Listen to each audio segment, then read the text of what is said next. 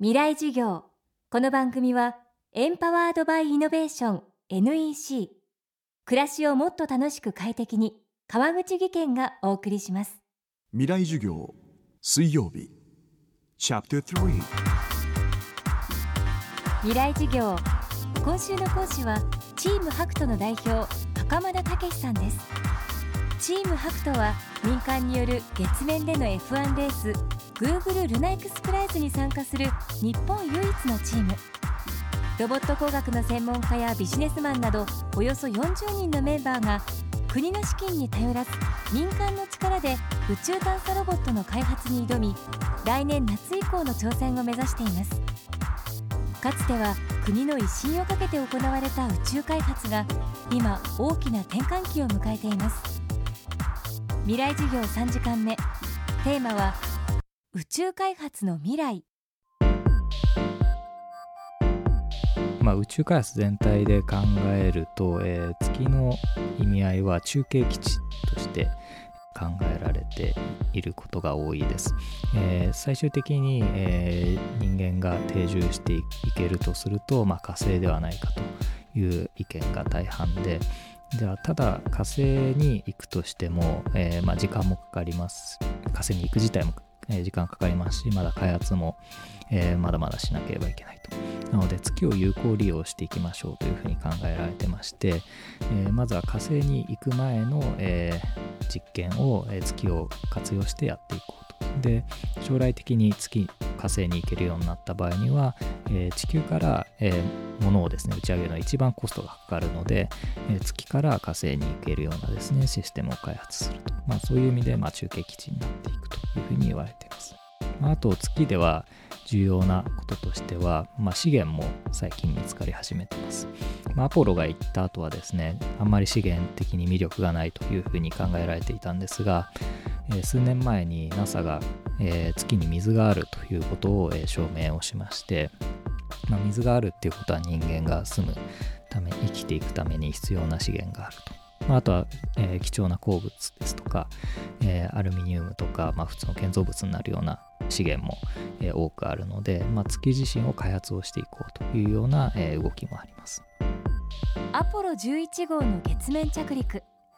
人類が初めて月面に降り立ったのは1969年7月20日のことでしたそれからおよそ半世紀宇宙開発と宇宙ビジネスを取り巻く環境は大きく様変わりしていますあの今、えー宇宙開発自体が、えー大きな転換点を迎えているというふうに思っています。その転換点というのは、まあ、国の宇宙開発から民間民間の宇宙開発になります。えーただ、まあ、最初に言っておくと、まあ、国の宇宙開発が全くなくなるというわけではないというふうに思っていて、えーまあ、共存していくというところです。で、まあ、多分最終的に目指していくところは、えー自動車産業例にとれば、えー道路はインフラはまあ国が作って提供してますでその上を走る自動車は民間が事業としてやっていきますというような世界だと思いますまあそういう、えー世の中になっていくと思うんですが今ちょうどその転換点になっているというふうに思ってましてまず一つにアメリカが地球周りの宇宙開発はもう民間に任せるという大きな判断をしてます。でアメリカの宇宙機関である NASA は火星ですとか小惑星といったもうちょっと遠いですね宇宙の発見をするために開発を進めていくと。ただ地球周りのものは技術的にはもう結構できるようになってきたので民間に任せますという方針を立っています、まあ、そこに市場がぽっかり空いたということになります。でコストもまあ多くの人にとっては非常にかかる。すごい大きなコストがかかるというふうに思われがちなんですが実はコストも非常に今下がり始めてきてます。まあ普通ですと今までですと数千億円数兆円かかってきた、えープロジェクトが2桁3桁下がってくるようになります、まあ、今実際に、えーアメリカで打ち上げられている民間のロケットは国のロケット3分の1ぐらいの、えー費用で打ち上げることができまして、まあ、そこのロケット会社も今ベンチャー企業ですがその社長はですね、えー将来的には再利用型のロケットを作ってコストを100分の1以下にするというふうに言ってます。で、まあ、あと衛星を作ること自体も、まあ、その部品がですね特に電子部品などは民生品がですねすごい使えるということが分かり始めてきてます。で民生品は非常にコストも安くですね。しかも小型で高機能なので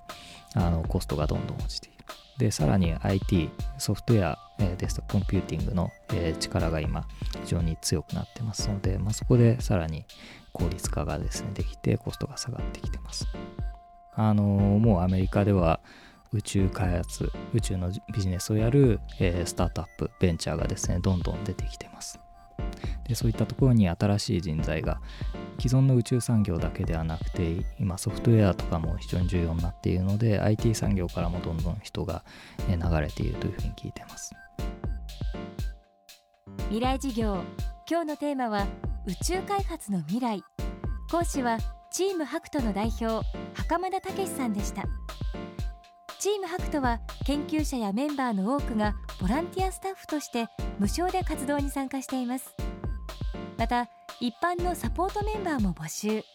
ハクトサポーターズクラブに入会するとサポーター向けの公開実験見学に優先的に参加できるなどの特典があります。詳しくはハクトのオフィシャルサイトでご確認ください。未来事業明日も袴田武さんの講義をお届けします。明日のテーマは夢を抱くです。川口技研。階段での転落大きな怪我につながるので怖いですよね。足元の見分けにくい階段でもコントラストでくっきり白いスベラーズが登場しました。皆様の暮らしをもっと楽しく快適に。川口技研のスベラーズです未来事業。この番組はエンパワードバイイノベーション NEC 暮らしをもっと楽しく快適に川口技研がお送りしました。